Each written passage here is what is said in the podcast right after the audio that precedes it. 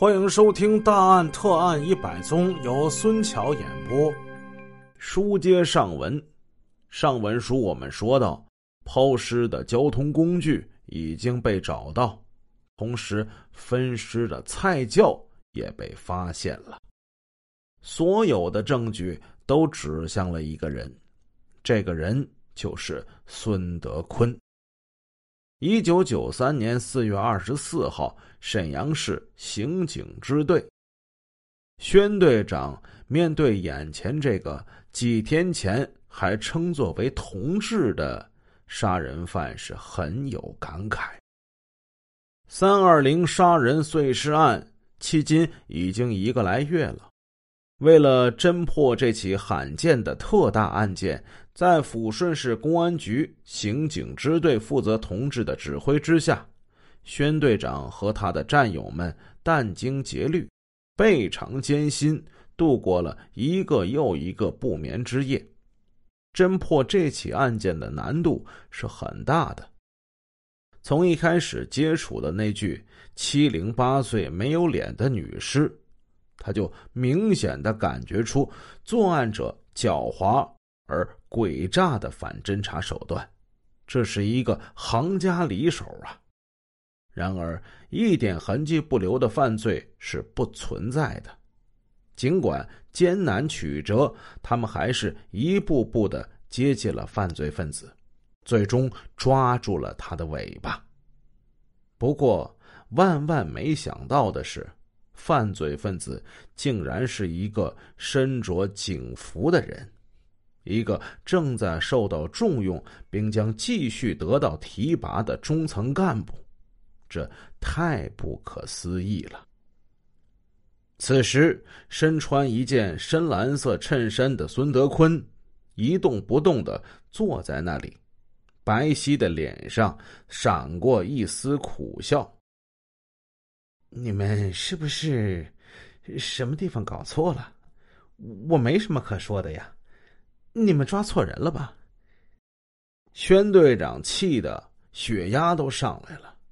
法医鉴定是一门严谨的科学，你那摩托车和借用吉普车上的血迹，经过法医鉴定都是被害人张青燕的，可谓是证据确凿，何错之有呢？人命关天。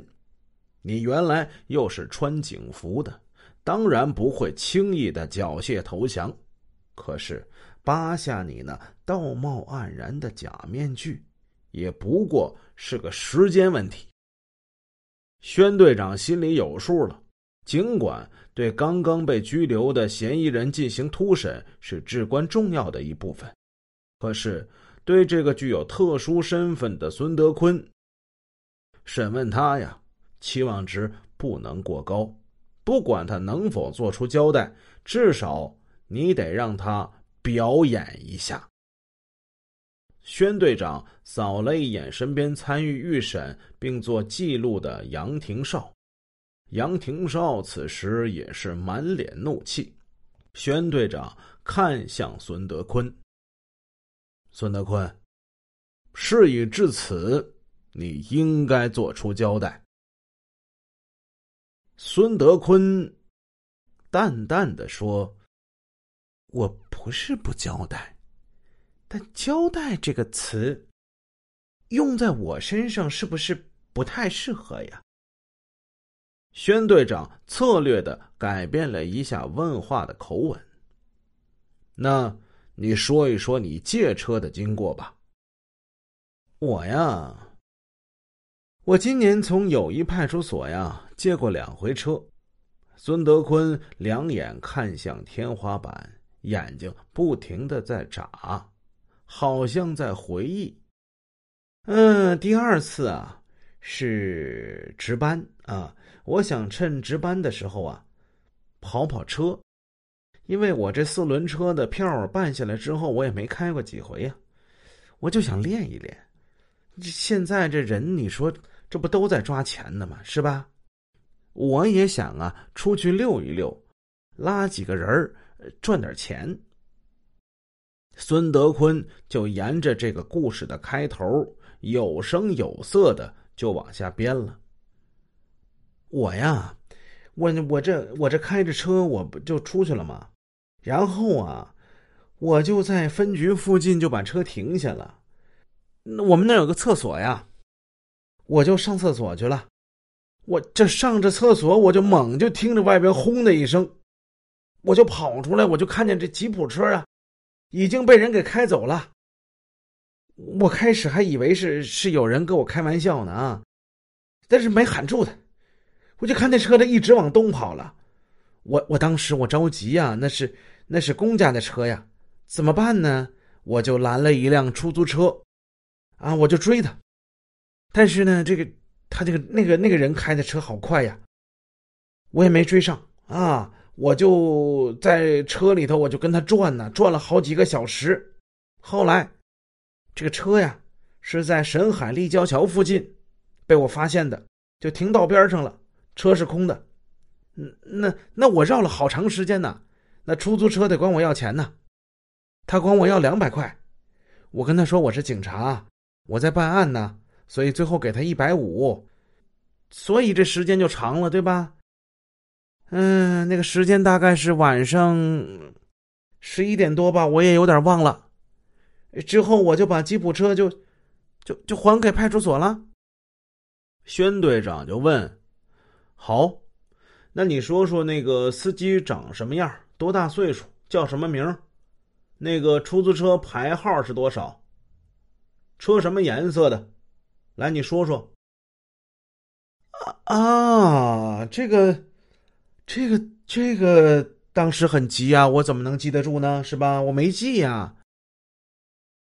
你和张青燕是什么关系？张青燕的尸体和你用的车有联系。来吧，说说，你们是什么关系？这句话的要害那是显而易见的。这是在点孙德坤。孙德坤打了个愣神儿，然后继续狡辩道：“张青燕和我有联系，那是因为他找我。这至于说他的被害跟我用车有联系，这我不清楚。”孙德坤，请正视你的犯罪问题。我没有犯罪问题呀。孙德坤这牙咬得很紧，突审没有任何结果。不管孙德坤怎么死顶硬扛，法律的庞大机器照常按照自己的程序不停的运转着。五天之后，孙德坤被转到了市第二看守所羁押。由市公安局预审处审讯，这回审他的是一个资深的老预审员，姓王，叫王永光。具有特殊身份的孙德坤一案，自然得交到这样资深的老警员手里。第一次审讯，孙德坤除了重复他那个丢车的故事之外，还抱起了委屈。那天呢？就把我弄到刑警支队，说实话，我挺生气的，我也感到很突然呢。我确实是冤枉的，我这十几年我没有做过任何违法犯罪的事情，我委屈啊！我说着说着，孙德坤还愣是挤出了两滴鳄鱼的眼泪。丢车那段我我确实不知道车去哪儿了。你这要是要是找不着那个司机，是不是就没人能替我证实了？我冤呐，同志，我我冤死了！我王永光这种事儿见得多了，这是一种表演。尽管如此，他还是耐着性子，反反复复的向孙德坤宣讲政策，启发他如实交代。可是孙德坤固守防线，就是不吐口。三个小时过去了，审讯没有任何进展。